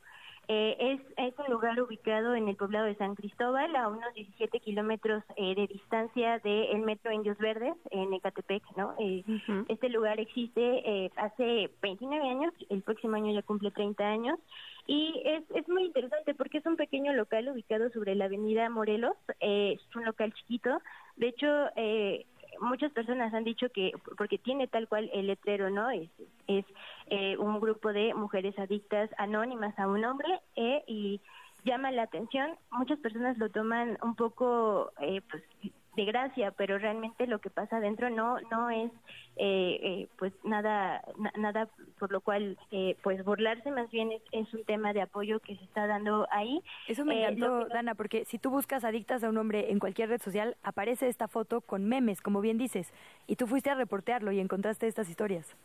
De hecho, justo esa fue la forma en la que los encontré, ¿no? Ah, Eh, claro. Y ahí sí me gustaría hacer como un llamado, creo que a todos, eh, que digo, no estoy diciendo que no, no, no, no haya risa ni nada, pero creo que hay situaciones y que hay momentos en que hay que analizarlos, sobre todo pues en las situaciones en las que se encuentra primero el Estado de México y el país con el tema de alerta de género, ¿no? Entonces, el, el lugar es, es, es un lugar que a mí me sorprendió bastante, es, eh, eh, es un lugar donde van mujeres de todas las edades, este, que en algún momento reconocen que ya el problema en cómo se relacionan con sus parejas ya les está trayendo problemas porque eh, de hecho ellos ellas eh, pasan a tribuna tienen eh, manejan el más o menos el esquema de alcohólicos anónimos también con Mm. el tema de los 12 pasos pero acoplado a la adicción a una persona no de hecho también justo para evitar el tema de las burlas eh, eh, pues prefieren decir a, a una persona adictas a una persona que a un hombre, pero básicamente es expresar eh, sus historias de vida ahí. Y eh, van las historias desde cosas muy cotidianas con las que muchos nos podemos identificar, que sabemos que no van, eh, que no son conductas eh, saludables en nuestras relaciones, pero que las hemos tenido, hasta unas eh, que sería este, celos, este, eh, inseguridades, eh, violencia física, económica, eh, psicológica, emocional, este, hasta eh, llegar a, a- a- hubo unos casos que me sorprendieron mucho, ¿no? Eh, eh, unos había dos mujeres, eh, evidentemente justo al ser un, un lugar de, de apoyo eh, y seguro para las mujeres, pues evitan los nombres, eh, pero hubo dos casos que, que me sorprendieron muchísimo porque ellas hablan eh, de haber iniciado estas relaciones amorosas con sus parejas, eh, de haberse casado, de hecho de, de haber iniciado eh, o la, la idealización de una de una relación de pareja desde niñas, ¿no? Que te dicen que en un futuro te vas a casar, que vas a conocer a un hombre, que te que te vas a enamorar, que vas a tener una familia y ellas eh, en algún momento consideran esto como como un proyecto de vida y como casi casi su motivo de ser, ¿no? Es con algo con lo que se crecen y no solo ellas, creo que muchos crecemos con todo esto. claro. Entonces, este, ya al momento de estar en estas relaciones, pues viven, eh, hu- hubo un caso que, que relataba que por petición de su pareja, eh, pues ella eh, pues se prostituía, ¿no? Y el dinero iba directo a su pareja. Hubo otro caso, ella es una mujer de la tercera edad que eh, vivió violencia, de todo el tipo de violencias dentro de su relación y eh, desquitaba su enojo con sus hijos y hubo momentos en los que seguía a su esposo hasta su trabajo, ¿no? Porque también hubo infidelidades y dice que cuando ella empieza a, tener estas eh, pues planeación de, de quitarse la vida y también de quitarle la vida a su pareja fue cuando fue un foco muy muy eh, rojo para ella eh, intentó ir a, terapia y cosas cosas que no le llegaron a funcionar. Y cuando conocen estos grupos al escuchar las a las, historias de vida las vivencias pues hay un hay un, una, identificación no un apoyo eh, porque no ellos reconocen que no es lo mismo estarlo platicando con una amiga o con un familiar o con alguien cercano que con personas con mujeres que, que viven situaciones muy similares a ellas. Sí, un espacio libre de Este, juicios también, ¿no? eh, Exacto, porque de hecho son es, es un pequeño local, o sea, si uno lo busca, está, eh, lo repito, sobre la Avenida Morelos en el poblado de San Cristóbal, en el municipio de Catepec, Estado de México, si uno lo, lo busca en Google, es, es un local chiquitito con el letrero y, y- y ahí entran en completo anonimato si gustan decir su identidad eh, y solamente es para mujeres, es, es exclusivo de mujeres, es un apoyo que, que se da ahí Eh, y, pues básicamente es eso. Lo que nos compartía, eh, sí podemos compartir su nombre es real, es Celia, que es una de las personas que, que ayuda en este, en este grupo, es que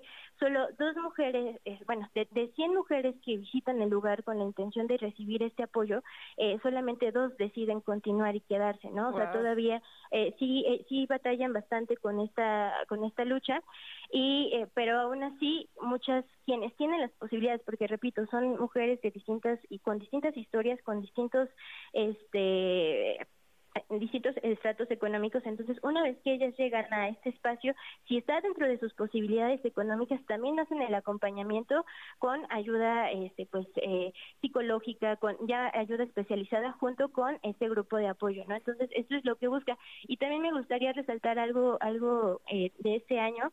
Eh, si uno revisa las cifras del secretariado, porque al final esto se traduce a violencia familiar, ¿no? Tanto eh, ellas al haberlo sufrido, al también haberlo ejercido, porque lo reconocen en algunas situaciones tener este, problemas eh, o desahogar estos problemas con sus hijos y también el hecho también de, seguir a las parejas, de hacer, eh, tener alguna de estas conductas, pues se traduce a, violencia familiar, ¿no? Y eso lo dice el Código Penal. Entonces, eh, de acuerdo a cifras del secretariado de este año, hasta al menos la última actualización, que son los primeros tres eh, eh, trimestres de este 2023, eh, hay un aumento en, en, todo el país de violencia familiar de un 6.3% eh, y las principales entidades que, en que donde se está registrando esta violencia familiar es la Ciudad de México y el Estado de México y además el, municipio de Catepec se ubica dentro de la, un listado de 100 municipios en el número 23 con alerta de género y con violencia de género. Sí, sabemos que Catepec es uno de los lugares rojos cuando hablamos de violencia en contra de las mujeres. Dana, nos traías también un audio sobre estas reuniones, sobre lo que pasa puertas adentro. Sí, por favor, vamos a escucharlo. Es un poquito de lo que se habla en estas tribunas. Empezar a analizarnos cómo aprendí estas conductas, porque pues las aprendí esto no quiere decir que es para buscar un culpable y decir, ah, por culpa de mi abuela, de mi bisabuela, de mi tatarabuela, de mi madre, es que soy así. Sino simplemente que yo tomé algo que no me correspondía, algo que no era mío. Lo tomé y empecé a actuar.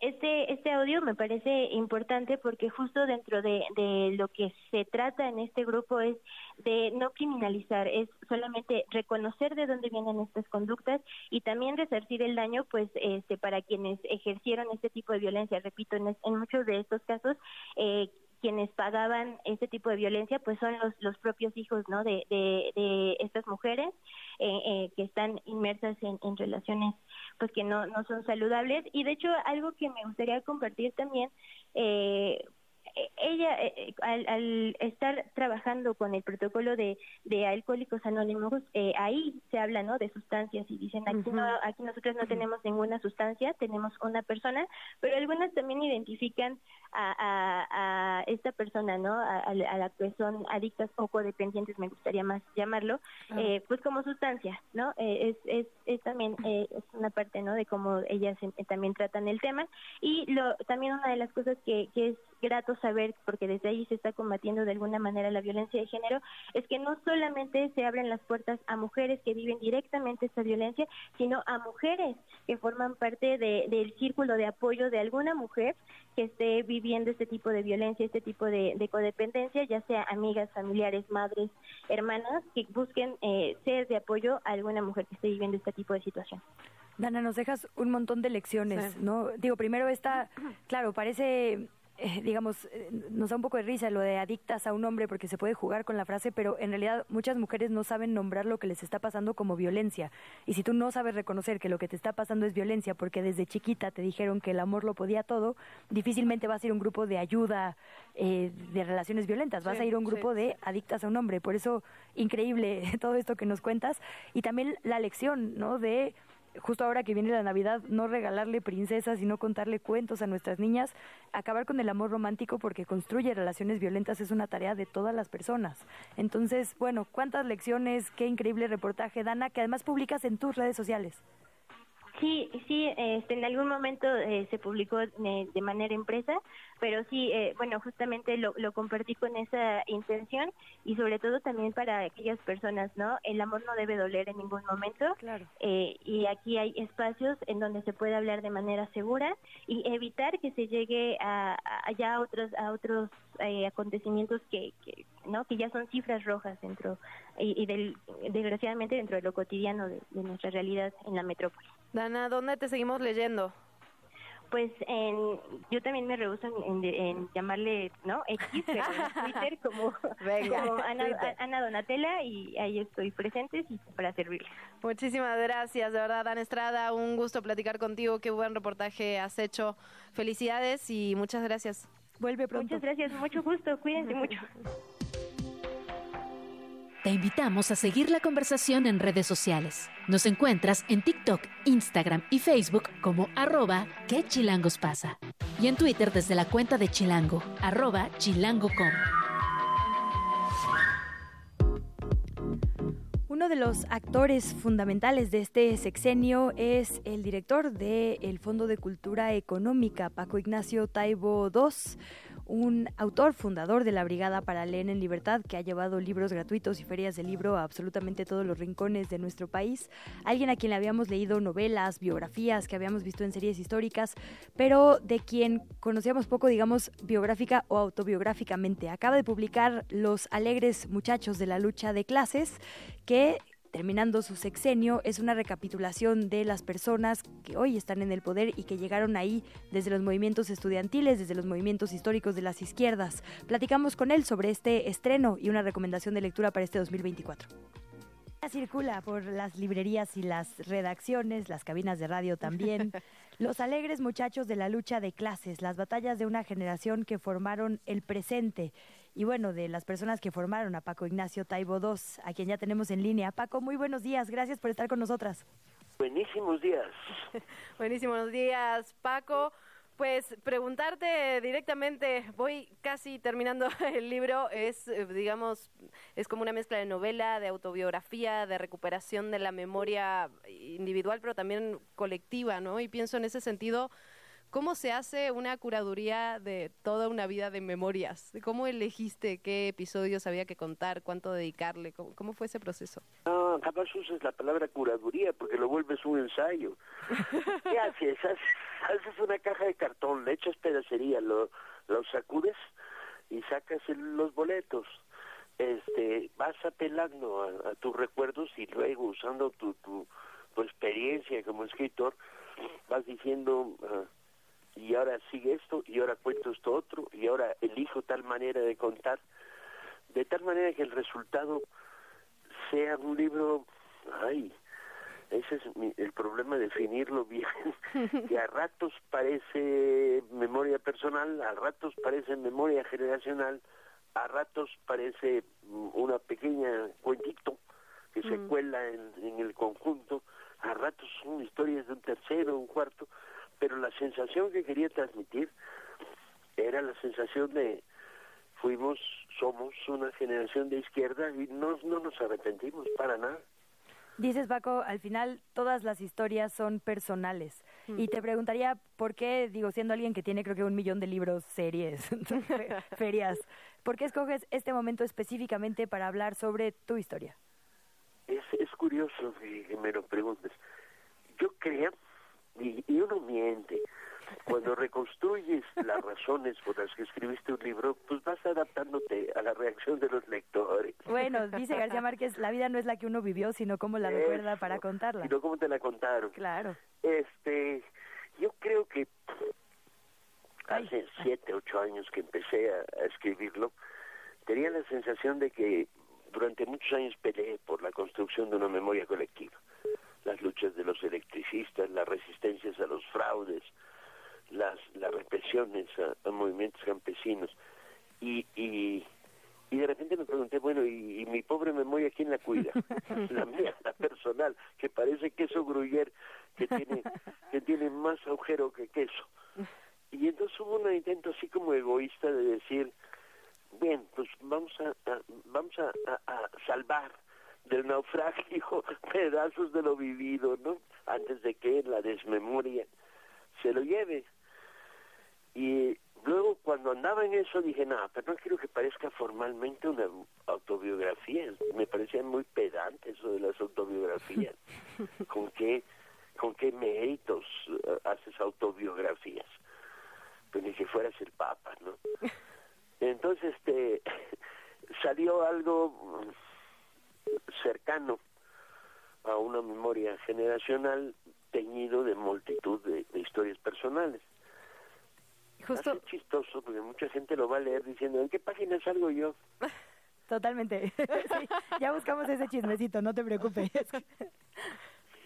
Ay, ¿en qué página salgo yo? Por nombre, por apodo, por... nombre, por apodo, por descripción, que, tiene tantos elementos para saber que todo es tú, que no hay duda. Paco... O, o, espero que también den una lectura entre los jóvenes que digan algo así como, ni eran tan diferentes, ¿no? No es para tanto, ¿no? Bueno, también incluyes a los jóvenes. Sí, y hay reflexiones continuas sobre lo que éramos y lo que fuimos, o cómo veíamos y cómo dejamos de ver, ¿no? Y en estas anécdotas, digamos, que cuentas de la infancia, para ti, ¿cuánto determina ese periodo el resto de la vida? ¿No hablas de este niño con el impermeable amarillo que se queda atrapado, de la internacional en las comidas familiares? Eso me trajo muchos recuerdos. Pero digamos, a ver, ¿cómo, cómo determina esta infancia? Hablas incluso mucho de, del machismo y cómo, o sea, tú lo combatiste en su momento desde el seno familiar, pero en una época complicada en ese sentido. Sí, ah, ¿cómo, ¿cómo decírtelo elegantemente? Este, hay, hay momentos de la reflexión donde dices, no me gusta como era, mm. Pero dices, eh, pero era como era, ¿sí?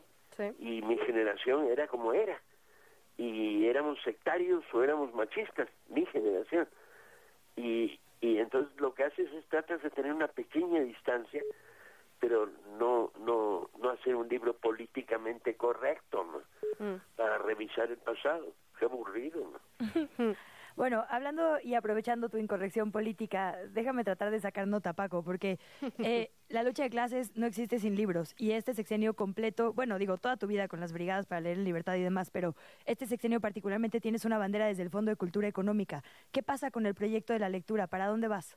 Yo creo que ganamos la primera gran batalla, ¿no? La primera gran batalla era demostrar que podíamos bajar los precios de una editorial estatal y que esto no la quebraría. Ah, y que era viable que, que la batalla por el precio era una batalla por la democracia de la lectura. Entonces esa la ganamos. Ganamos una batalla interesante en términos de crear nuevas redes de distribución y de promoción de, libros hemos crecido de manera brutal. Eh, eh, vamos a terminar el año con 15.000 clubes de lectura voluntarios en todo el país y hemos participado en cientos de ferias.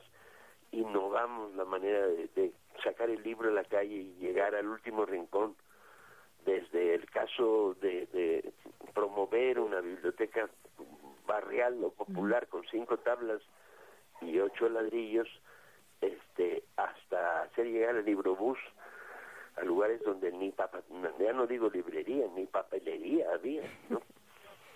Entonces estas batallas, en fondo las ganó este año, estos cinco años. Ahora, ¿hacia dónde va? Yo creo que a consolidar esto en el futuro inmediato.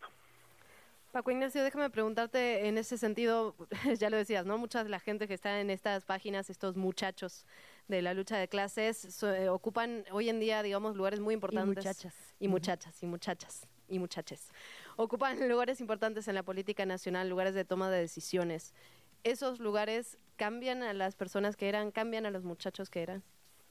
Tenemos um, el paso del tiempo inevitablemente tiende a volver más conservador a las personas es inevitable. Pero hay una batalla interna porque los principios no los abandones en nombre del, del, poder y de la burocracia. Y yo creo que esta generación dio su batalla, hay de todo. Tenemos triunfadores que aguantaron, muchos.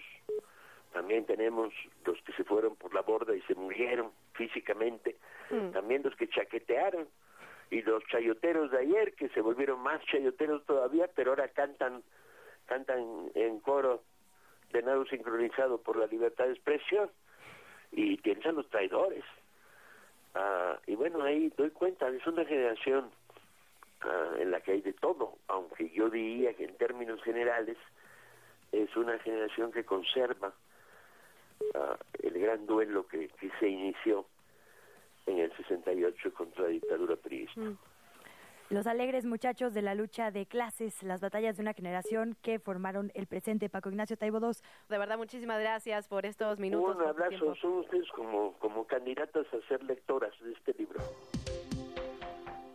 Desde la redacción, chilango.com. Son las 8.50, saludamos a Edgar Ulises Segura. Feliz año, querido, bienvenido a estos micrófonos. Hola Liz, Luisa, buen día, feliz año, me da mucho gusto saludarte. Ay, a mí más y más cuando nos traes recomendaciones de qué hacer estos últimos días de la vacación, ferias, festivales, comida, conciertos. Cuéntanos, lo publicaste todo ya en chilango.com. Así es, Luisa, pues traemos actividades, este, ahora, ahora no para no gastar la, eh, el billete de ajolote, sino más bien para que no nos pegue la cuesta de enero.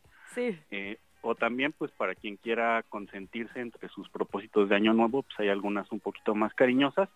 Eh, empezamos con eh, la celebración del Día de Reyes en el Zócalo de la Ciudad de México. Esto se anunció apenas el día de ayer. Se van a regalar el día 6 de enero 15 mil pedazos de rosca a partir de las 2 de la tarde y después a partir de las 6 de la tarde va a haber una función gratuita de la película El último vagón con palomitas para todas las personas que asistan y también eh, continuando con, con festividades de Día de Reyes hay un festival para comprar rosca de reyes en la alcaldía Tláhuac, ahí también va a haber eh, atolito, cafecito y chocolatito para quienes quieran combatir el frío de estos primeros días de 2024, mientras que quienes prefieran, pues, por ejemplo, tomarse la fotografía con los reyes, este, irse quizá a los juegos mecánicos, podrán disfrutar en el Monumento a la Revolución de dos eventos. Primero está la romería de, la, de los Reyes Magos, este, precisamente ahí en el Monumento a la Revolución, y también está la feria de la muñeca Lele para los fans de esta artesanía queretana, mientras que en la alcaldía Iztapalapa este, se va a llevar a cabo el viernes a las cinco, a las seis y media de la tarde un baile gratuito con las musas sonideras, ¿no? Recordando que 2023 fue el año en que se reconoció a la cultura sonidera como patrimonio cultural de la Ciudad de México y 2024 pues empieza con más baile y más eh, cultura sonidera y ya para quienes tengan pues ganas de consentirse un poquito más em, ya la próxima semana en el 13 de enero vamos a tener un concierto sinfónico del Señor de los Anillos, un festival de pizza que va a ser como un buffet de toda la pizza que tú puedas comer en el centro histórico por 200 pesos y un baile con Yaguarú y los Asquis en, en el Auditorio Nacional. Eh, esto el día 14 de enero, además de que, bueno, hay otros eventos culturales a lo largo del mes, como una carrera del ajolote para quienes tengan la intención de cumplir pues el propósito de hacer ejercicio en Año Nuevo. Esto va a ser el día 28 de enero a las 7 de la mañana en el Parque Ecológico Xochimilco y finalmente eh, una actividad cultural muy importante que es la Noche de Museos, el 31 de enero, el, último miércoles del mes, el último día del mes, pues esta, esta actividad pues que ya, ya la conocemos, que son actividades gratuitas por la noche en, en varios museos de la Ciudad de México, eh, donde se realizan pues además de, de visitas guiadas, pues hay bailes, conciertos, funciones de teatro, de cine y mucho más. Pues increíble tu cronología. Eh, acomodaste perfectamente para el mes. Primero la rosca de reyes, el pancito, las películas, las palomitas, desde ahorita y hasta el 6 o 7. Después la pizza a mediados de mes para que no extrañemos los festejos y la comedera. El 13 y 14 y cerramos con ejercicio y alimento cultural. Así que no hay pierde para este mes. Exacto, para todos los gustos. Exactamente. Pues leemos todas estas actividades, publicas 10 opciones diferentes para cerrar la temporada en la nota Eventos de enero del 2024 en CDMX, ferias, festivales, conciertos y cultura. Te seguimos leyendo como siempre por allá, querido Edgar Ulises. Segura, te mando un fuertísimo abrazo, que inicies muy bien este 2024. Gracias, Luisa. Muy bonito año para ti, para todo el equipo. Pues por allá nos veremos en alguna de las recomendaciones que nos dejas. Claro que sí, ahí estaremos. Puede usted leer a Edgar Segura en chilango.com tiene estas recomendaciones y muchísimas otras para la temporada navideña, para esta temporada de vacaciones que está cerrando, pero para iniciar ya formalmente el trabajo, digamos, el, la rutina diaria, también con sabor, con color, con todo lo que nos ofrece esta preciosa Ciudad de México. Cerramos así este miércoles 3 de enero. Despedimos que Chilangos pasa, pero ya viene Sopitas FM, así que quédese en Radio Chilango y hasta mañana.